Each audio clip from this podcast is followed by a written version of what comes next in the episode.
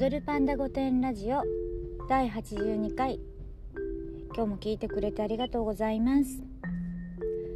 花粉がね飛んでますよ。だいぶ。ねえ私花粉症でまあ薬を飲まなくなったらあのだんだん症状が良くなってきてね。でまあ花粉まあ、なんかっていうこともないけど花粉なんかよりもまあ黄砂とか PM2.5 とかそっちの方がちょっと症状がきつくてでマスクしてないともうあの肌荒れがひどかったんですよ。なんですけど、まあ、今年はねいつになくマスクをするもんですからあのだいぶそれでもあの症状は去年よりはいいんじゃないかな3月4月ぐらいまでは車は黄色くなるし、ね、あの喉もね痛めてしまうっていうことで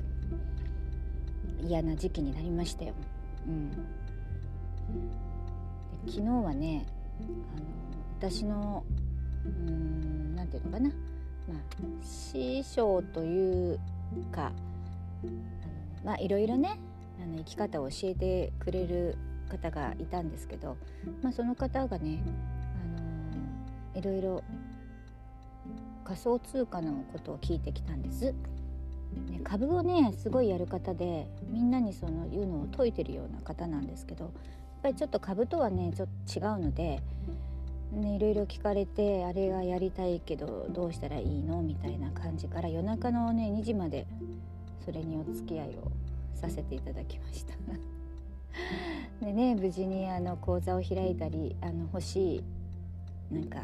通貨を購入できたみたいなんですけどねあれですかね株やられる方ってあのそもそも扱ってる額が大きいから平気でね何十万だ100万だ200万だっていうお金をね動かそうとするんですよ。動かそうっていうか動かすのが悪いわけじゃないんだけどその何も知らないのにそれそんな大金最初から送っちゃうの？みたいなね。うん私から言うとねまあちょっと生活レベルがねそもそも違うってことなんでしょうけど、うん、まあお金を動かしてる金額が高い人ってまあねすごい損もするけどやっぱ当たった時の金額がすごいじゃないですか。何百万が何百万になったみたいな私なんかね10万買って頑張ったって100万円ね行くか行かないでね大騒ぎしますけどね。えまあでもねそれ見ててね、まあ、あの仮想通貨ってあの株とは違うので同じノリでやるとちょっと危険ですよね。あの世界で動いてるしあのこう一つの企業みたいなのが管理してるわけじゃないんですよ。ブロックチェーンっていうシステムで動いてるのであの動向を読むのっていうのは本当に情報をこう拾ってこないとどうなるか分かんないとこがあるのでね、うん、逆にあの操作もできないしあの不正ができないっていうのですごくいいって今もちろん広まってるわけなんですけどあの日本の場合はあの税金のところでいろいろ難しいルールがあるもんですからあんまり売ったり買ったりっていうのをしてるとあの人危ないんじゃないかなってちょっと金額が大きい人はねあの危ないですよね知らないでパパパパやってると。なんて でもね私もあの見放しね私この間友達にまあお金をゲームのように考えてる人だからって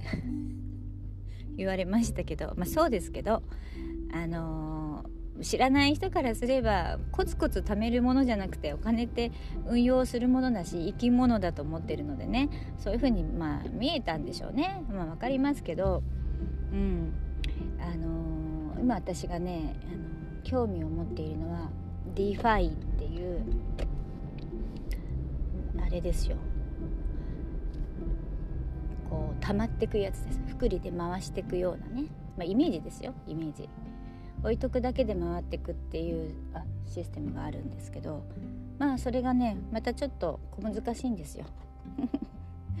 うん、それはかなりレベルが高いのでねあのある程度そういうのであの動いた人が次の段階にやるようなことなんですけどまあそれもいずれあの世の中には広まっていくものなんでね先にちょっと勉強してますよはいだそういうお金の話もね、えー、できる仲間大募集です。ねお金のことばっかり言ってる私。いつも。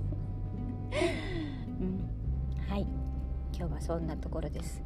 聞いてくれてありがとうございました。また明日。